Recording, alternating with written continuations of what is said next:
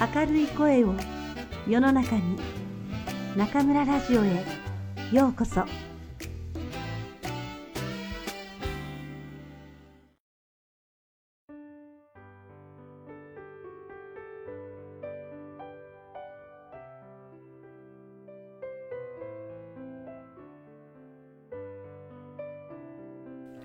ディズニーありがとうの神様が教えてくれたこと。鎌田博虹色のミッキー。1992年4月。新人研修を無事に終え2週間が過ぎた。どうにか一通りの仕事を覚えゲストとの触れ合いにも少しずつ慣れてきた。しかしもともとディズニーランドが好きで入ってきた新人キャストのようにゲストを幸せにしたいとか、笑顔にしたいという感情は特に湧いていない。すると、夕方5時を過ぎる頃、教育責任者の金田から緊急事態の知らせが入った。なんと、家族と来ていた9歳のひとみちゃんという女の子が迷子になっているとのこと。ディズニーランドでは現実の世界に引き戻されないよう迷子のアナウンスを行っていない。そのため、キャストが無線で連絡を取り合いながら、この広いパークで迷子を探さねばならないのだ。しかも、その女の子は喘息の持病があるにもかかわらず、すでに薬の時間が過ぎているという。女の子の両親は祈る思いで探し回っているとのことだ。命に関わる緊急事態に、キャストたちは全力でその女の子を探すこととなった。そして30分ほど経った時、マサトと共に捜索していた僕は、ファンタジーランドにあるレストランの脇で、しゃがみ込んでいる女の子を見つけた。どうしたの？具合でも悪いの？すると、女の子は僕の質問に答えることなく、息苦しそうに胸を押さえている。君、ひとみちゃん？しゃがみ込んでいる女の子は、コクンとうなずいた。薬を必要としている時間を過ぎているため、喘息の発作が出てしまったのだ。どうしよう。僕の後ろで、マサトが心配そうにしている。救護室には、携帯吸入器など喘息に対する応急機器が用意されているはずだが、ここから一番近い救護室までは少なくとも100メートル以上ある。こんな状態でこの子を移動することは絶対に危険だ。施設でも喘息の子がいたため、何度か発作を起こしている事態を僕は見かけたことがあった。救護室に連絡を入れてナースに来てもらおう。この子を歩かせるのは危険すぎる。マサトに無線でナースを呼んでもらっている間に、僕はひとみちゃんをそっとレストランの中まで連れて行った。すると、その様子を見ていた女性キャストが、近くにあった椅子を並べ、ひとみちゃんを横にさせてあげようとした。ちょっと待ってその声は、マサトだった。いつもの穏やかなマサトからは想像もつかないぐらい切羽詰まった声だった。そしてマサトはこう言った。発作を起こしているときは気管が狭くなっているから体を横にするとさらに息苦しくなるんです。だから椅子に座らせてあげましょう。マサトが入院している頃、同じように喘息の子が発作を起こした際、看護師がそのようなことを言っていたそうだ。僕らはマサトの指示通り、ひとみちゃんをゆっくりと椅子に座らせてあげた。携帯吸入器が到着するまでの間、どうにかして呼吸を和らげてあげなければ。せっかくご両親と一緒に来たのに、これでは楽しい思い出が台無しだ。今、ここでできることを精一杯やってあげなければ。創作に関わったキャストたちも心配そうにひとみちゃんを見ている。一人のキャストは、もうすぐパパとママが来るからね、と言葉で励まし、もう一人のキャストは、ひとみちゃんの背中をそっとさすってあげている。そして、当時園長がやっていた応急処置を僕も必死に思い出した。レストランという環境の中でできること。僕の中で色あせていた記憶がみるみる色鮮やかに変わっていった。皆さん、上着を着ている人は急いで彼女にかけてあげてください。外で発作が出てしまった時、園長は自分の着ているものをその子にかけ、とにかく体を温めていた。そうすることで、呼吸が少し楽になるのだという。すると、マサトがウェイトレスにこう言った。すみません。熱いお湯で絞ったタオルをもらえますか？おしぼりでもいいです。それと、温かいお茶を飲ませてあげてください。それは、身体の外からも中からも温め、気管を楽にしてあげるための処置だ。僕もマサトも記憶の隅々を探した。次第に僕は目の前の小さなゲストを救いたい。この子を早く笑顔にしてあげたい。と思い始めた。できる限りのことを尽くし、ぜいぜいと言っていたひとみちゃんの呼吸が少しずつ落ち着いてきたその時、ナースとご両親がレストランに到着した。ひとみ血相を抱えたご両親は思いのほか落ち着いている娘の様子に胸をなで下ろし、そしてナースは救護バッグから携帯吸入器を取り出すと、ひとみちゃんの口へ運んだ。ひとみちゃんの呼吸はみるみる落ち着きを取り戻し、そして母親に抱きついて泣き出した。きっと気が緩んだのだろう。するとご両親は、ひとみちゃんを抱きしめながら、キャスト一人一人の顔を見て、ありがとうございました。ありがとうございました。と何度も何度も礼を言っていた。そして父親は、こんなことを言った。本当にご迷惑をおかけしました。こんなことになるなんて、動物と遊んだりしなければ、大体落ち着いているんですが、さぞかし興奮してしまったのでしょう。動物ですか？僕は無意識に聞き返していた。はい。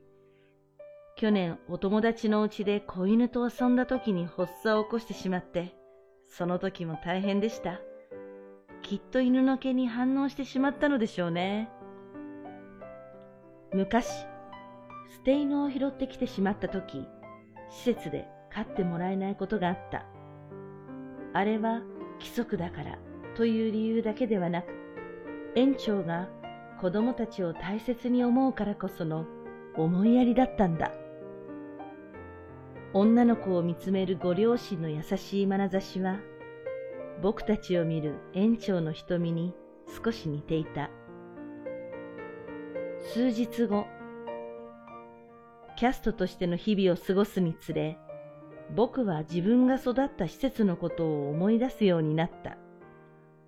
今まで施設で育ったことをずっと恥ずかしいと思っていたが、ディズニーランドで働くようになってからキャスト同士が認め合い、褒め合い、そして許し合っている姿を見ているうち、恥ずかしいという感情は薄れていった。もしかしたら、周囲のキャストに僕を受け入れてもらったことで、僕自身も苦い過去を受け入れ始めているのかもしれない。そう感じるようになった今、僕が育った施設を訪ねてみたいと思った。とはいえ、今の両親に引き取られてから一度も行ったことがなかったため、あの施設が今も存在しているのかすらわからない。僕は次の休みを利用し、思い切って行ってみようと思った。施設がある駅に着くと、あたりはガラッと変わっていた。当時、殺風景だったロータリーは多くのタクシーが止まっていて、周囲にはいくつかの高層ビルも建っていた。そして僕が住んでいた施設は残念ながら跡形もなく、そこは3階建てのマンションとなっていた。その足で役場へ行き、状況がどう変わったのかを尋ねると、別の施設と合併し、それと同時に園長は引退したとのことだった。確かに、僕が幼い頃には、すでにおばあちゃんのような園長だったため、引退してもおかしくない。僕は役場に事情を話し、園長に連絡を取ってもらった。すると、幸い元気にしているとのことがわかり、しかも自宅に来るようにとの伝言をもらったという。役場で教えてもらった園長の住所を片手に、僕は再び駅へ向かった。園長の家は、こじんまりとした古い平屋だった。外の門にはチャイムが見当たらず、玄関につながる石の通路へ足を踏み入れた。すると、五六歩進んだその時、背後から、ワンと犬の声がした。振り返ると、小さくも大きくもない柴犬が小屋から姿を見せた。それと同時に、カラカラカラと玄関が開き、何一つ変わらない園長が出てきた。マサル僕は懐かしさのあまり何から話していいかわからなかった。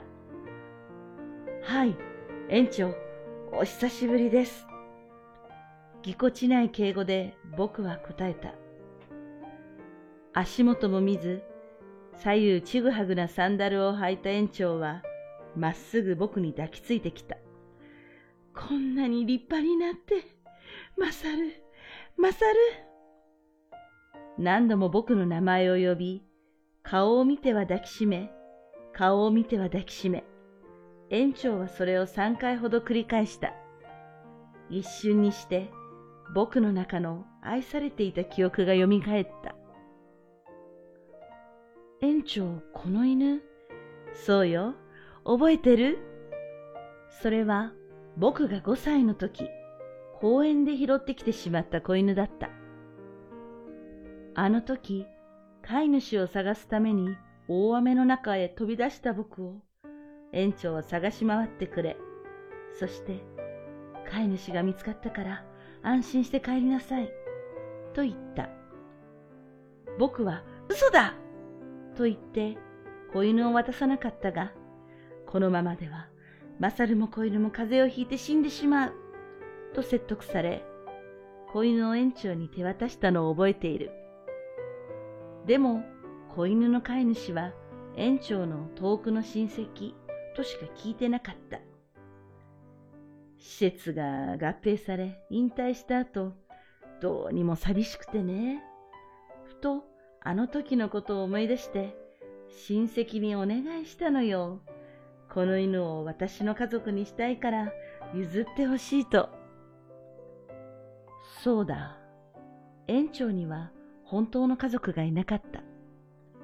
ずっと独身でいたから子供を授かる機会もなく、いつも僕たちと一緒にいてくれた。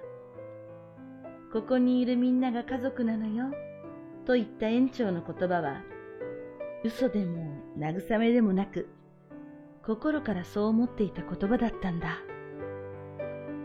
園長の家の中に入ると、初めて来たのになんだか懐かしい匂いがした。掘りごたつに座ると、園長は麦茶を出してくれた。あの頃と同じ濃いめの味だった。薄い麦茶なんか飲んでたら心が貧しくなった気がする。とか言って、園長は毎日夜間でぐらぐらと煮た麦茶を作っていた。僕らは掘りごたつで向き合い、たわいもない会話を楽しんだ。幸せはもしかしたら与えられるものではなく見つけるものなのかもしれない。僕はこみ上げるこの気持ちを園長に伝えた。園長、あの時僕のことを見つけてくれてありがとう。カーディガンで温めてくれてありがとう。寂しい時、布団の中でぎゅっと抱きしめてくれてありがとう。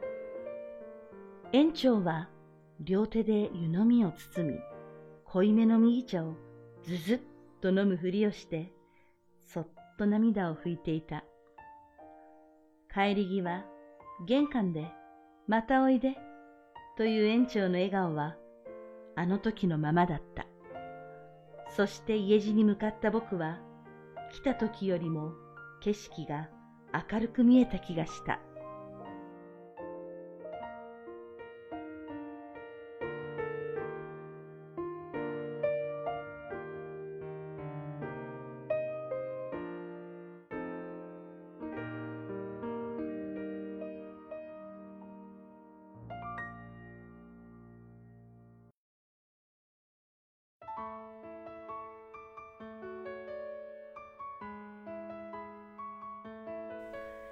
皆さんこんばんは。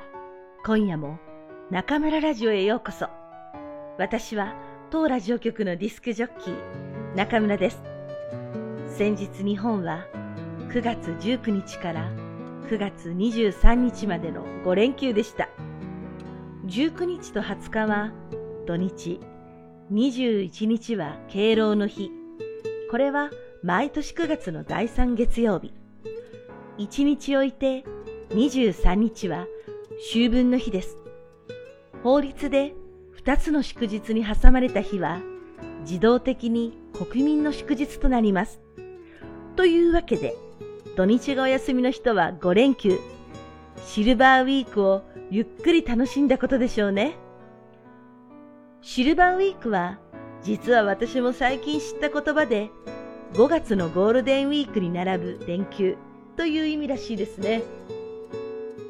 最近は武漢もいい天気が続いていますから、きっと日本も気持ちの良い毎日だったのではないでしょうか。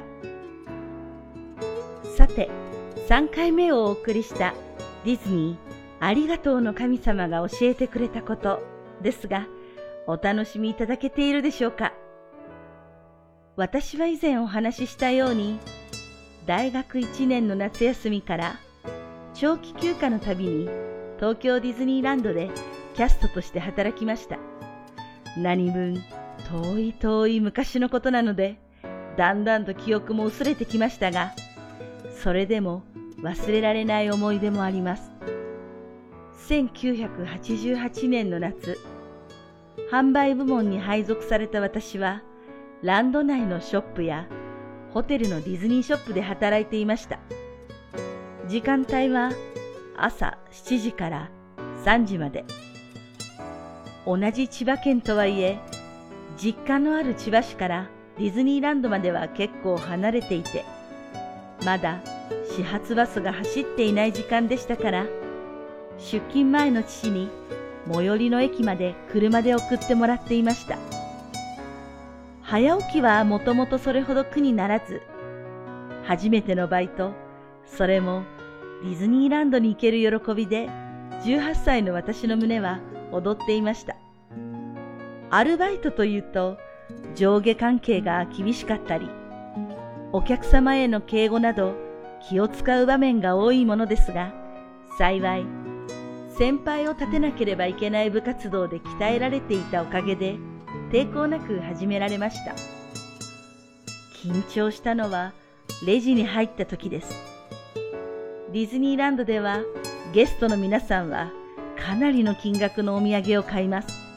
支払いはほとんどが1万円札で、お釣りをお返しするときには細心の注意を払ってお金を数えます。毎回レジを閉めてお金のチェックをするときは緊張の瞬間です。一度どうしても50円足りなかった時があり、トイレに行く許可をもらって更衣室に戻り、自分の財布から持ち出した50円をこっそりとレジに入れたこともあります。そしてあの日、事件は起こりました。いつものようにレジでゲストのお買い求めになった商品を生産しました。すべてレジを打ち終わった時点で、ゲストはまだ買いたいものがあると言い、一度レジを離れて商品を持ってきました。また生産し、ゲストに合計金額を伝えたところ、さっき私に1万円を渡したというのです。もちろん私はもらっておらず、ゲストに確認をお願いしたところ、確かに財布の中のお金が1万円分減っていると言います。困った私は上司を呼び、事情を説明しました。上司は顔色も変えず、笑顔で私にバックヤードに行って、レジのお金を数えるように指示しました。何度数えても、やはりレジのお金は1万円増えておらず、同僚にも確認してもらいましたが、同じ結果でした。私はおそらく思いっきり動揺していたのでしょうね。上司は立ち尽くす私を特に叱るわけでもなく、退勤時間が近づいていたこともあり、仕事を上がっていいと言いました。私は何とも言えない複雑な気持ちで家路に着きました。ミスをしたわけでもないのに、なんでゲストには責められ、反論もできず、何度も数えさせられ、結局自分の身の潔白も示せなかったなんて。私はまっすぐ家に帰る気分にもなれず、しばらくコーヒーショップでぼんやりしていましたが、いつまでもこうもしていられず、家に帰宅するとの連絡電話を入れました。すると、母から思いがけない話を聞きました。あの事件は私がぼんやりしている間に解決していたのです。あの後、上司はゲストに1万円札をお渡しし、楽しい気分でディズニーランドからお帰りいただくようにしたそうです。そのゲストは九州へ帰るため羽田空港へ向かいました。空港へ向かうリムジンバスの中でゲストはふとポケットの中に小さく折りたたんだ一万円札があることに気づいたとのこと。あの時はついレジの女の子に強く言ってしまったが、いただいた一万円札は自宅に戻り次第すぐに送り返すので、あの女の子にも謝ってほしいとランドに電話をしてくれたそうです。直接指示を請うた上司のさらに上の家に電話をかけてきた上司は私が不在だったために母にその話を伝えました。そして明日も元気にディズニーランドに来てほしいと。次の日もバイトはあったのですが、一刻も早く私に伝えてあげようという優しさは、やはりそこがディズニーランドだったからかもしれません。その話を聞くまでのどんよりとした気分は、途端に青空が現れたかのように晴れやかになりました。あの時はもう二度と関わりたくないと思ったゲストが急にすごくいい人に思え、実は次の日はなんとなく来たくなかったバイトが明日も頑張ろうという気分になりました。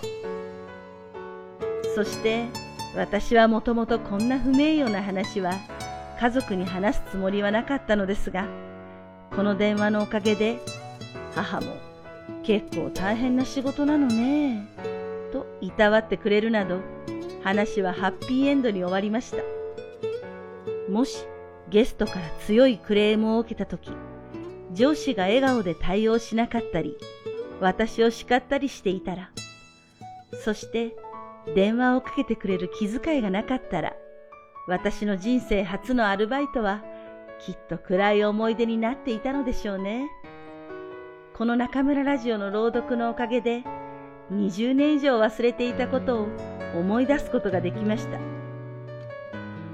私は少々短気で人のミスにちょっとイラッとしやすいところがあるのですが、この上司たちの穏やかで寛容的な態度を見習わないといけないなと今更ながら学ばせてもらったお話でしたね。皆さんはバイトやサークル活動などで何か印象的な経験はありましたか？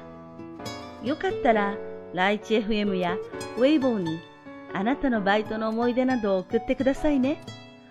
微信公众号に語音信息で感想を送ってくださるリスナーの皆さんは、どなたも大変上手な方が多く、もしかしてまだ日本語の会話に自信がない人は、私なんかが送っていいのかなと送るのをためらっていらっしゃるのかもしれませんね。そんなことは気にしないで、どんどん送ってみてください。一度送ったけど、採用されなかった方も、お手数ですが、もう一度送ってみてください。できる限り送ってくれた皆さんを50分間1対1でネット会話する中村部屋にご招待しますので、皆さんの日本語への愛をぜひ語ってくださいね。さて、秋分も過ぎ、これからどんどん夜の時間が長くなってきます。典型的な夜型の私には嬉しい季節が到来です。そうそう、中村家に突如やってきた猫のまるちゃんと、そのベイビーちゃんたちは相変わらず元気です。生まれて1ヶ月半となったベイビーちゃんたち、4匹のうち2匹はすでに新しい飼い主のところに行ってしまい、1匹は明日バイバイする予定です。今は足腰もずいぶんしっかりして、猫部屋にした一室を元気に駆け回るようになりました。もうママのおっぱいを飲む回数もずいぶん減り、子猫用の餌を食べるようになり、まるちゃんママはずいぶん楽になったことでしょう。明日の晩からは、まるちゃんとラオスーだけになり、ちょっと寂しくなりますね。ラオスーは白い猫ちゃんなのですが、頭の上にまるで妖怪のカッパの皿のような黒い部分があるので、カッパちゃんと名付けました。カッパちゃんは他の3匹に比べて抱き上げてもあまり泣かない静かな猫で、餌もよく食べ、砂のトイレも1回で覚えた頭の良い女の子です。これからどんどん大きくなり、どんな可愛い子ちゃんになるのかなと今から中村ばあちゃんは楽しみにしています。日本のシルバーウィークが終われば、中国のゴールデンウィーク、ンジン城がやってきます。新年度や新学期が始まり、疲れが溜まっている皆さん、あと5日間頑張って。その後、ゆっくり休みましょうね。それでは皆さん、また次回、ここでお会いしましょう。おやすみなさい。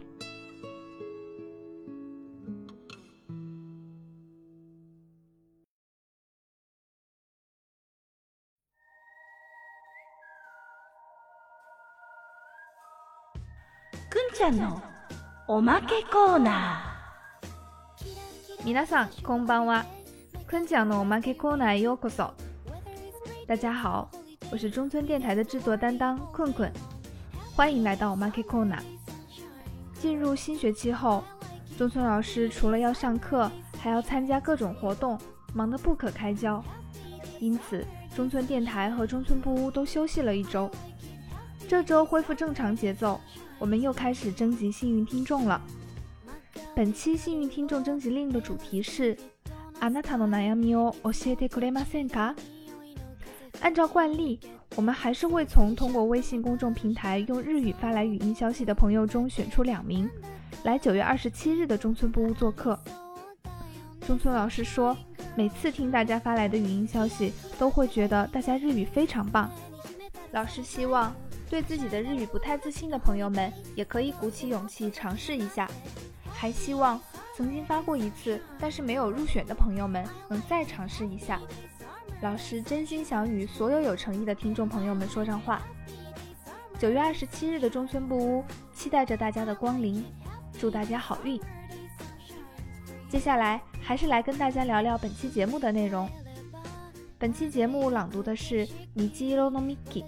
七色的米奇这篇文章的第三部分：一个患有哮喘的小女孩在迪士尼乐园与父母走散了。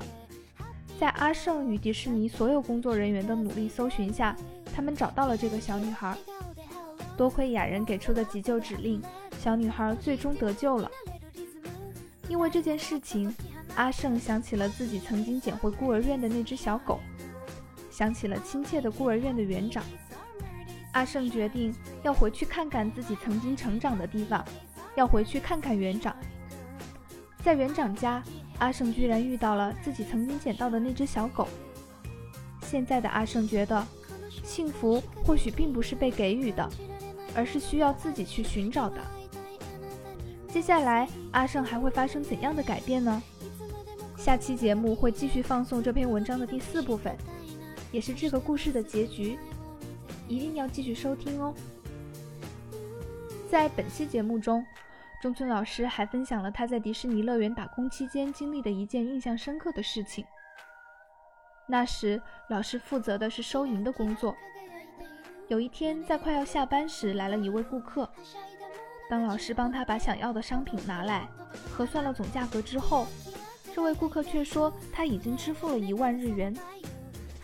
老师又确认了好几遍。还是坚信自己并没有收到这一万日元，无奈之下，老师只能去跟上司说明了情况。上司并没有批评老师，但也没有帮老师证明是顾客的错。那天回家的路上，老师心里很不是滋味，自己明明没有做错，却没办法证明自己的清白。到家后，老师的妈妈告诉他，刚才上司的上司打来了电话，说那位顾客发现。自己把那一万日元放进了衣服口袋，错怪了收银的女孩，所以想要给他道歉。为了老师第二天也能充满活力的去上班，于是上司立马就打来了电话。对此，老师非常的感动。老师觉得，要是当时面对不满的顾客，上司没有笑脸对待，或者上司批评了老师，或者要是没有给老师打那个电话，那么他最初的打工经历。一定就成为了一个不好的回忆。若是大家在社团活动中或在打工兼职时有什么印象深刻的经历，也欢迎通过微博或微信与老师分享。接着再跟大家说说猫奴中村老师与猫咪们最近的故事。妈路强产下的小奶猫们已经一个半月大了，有几只有了新主人，过上了幸福的新生活。老师打算留下老四。老四全身雪白，但头上有一撮灰毛，很像日本妖怪河童头上顶的那个盘子，于是赐名卡帕江。卡帕江不吵不闹，吃嘛嘛香，猫砂也是用一次就学会了。这个乖乖女会怎样愉快的成长呢？我们一起拭目以待吧。最后是 omake no omake kona，来爆个料。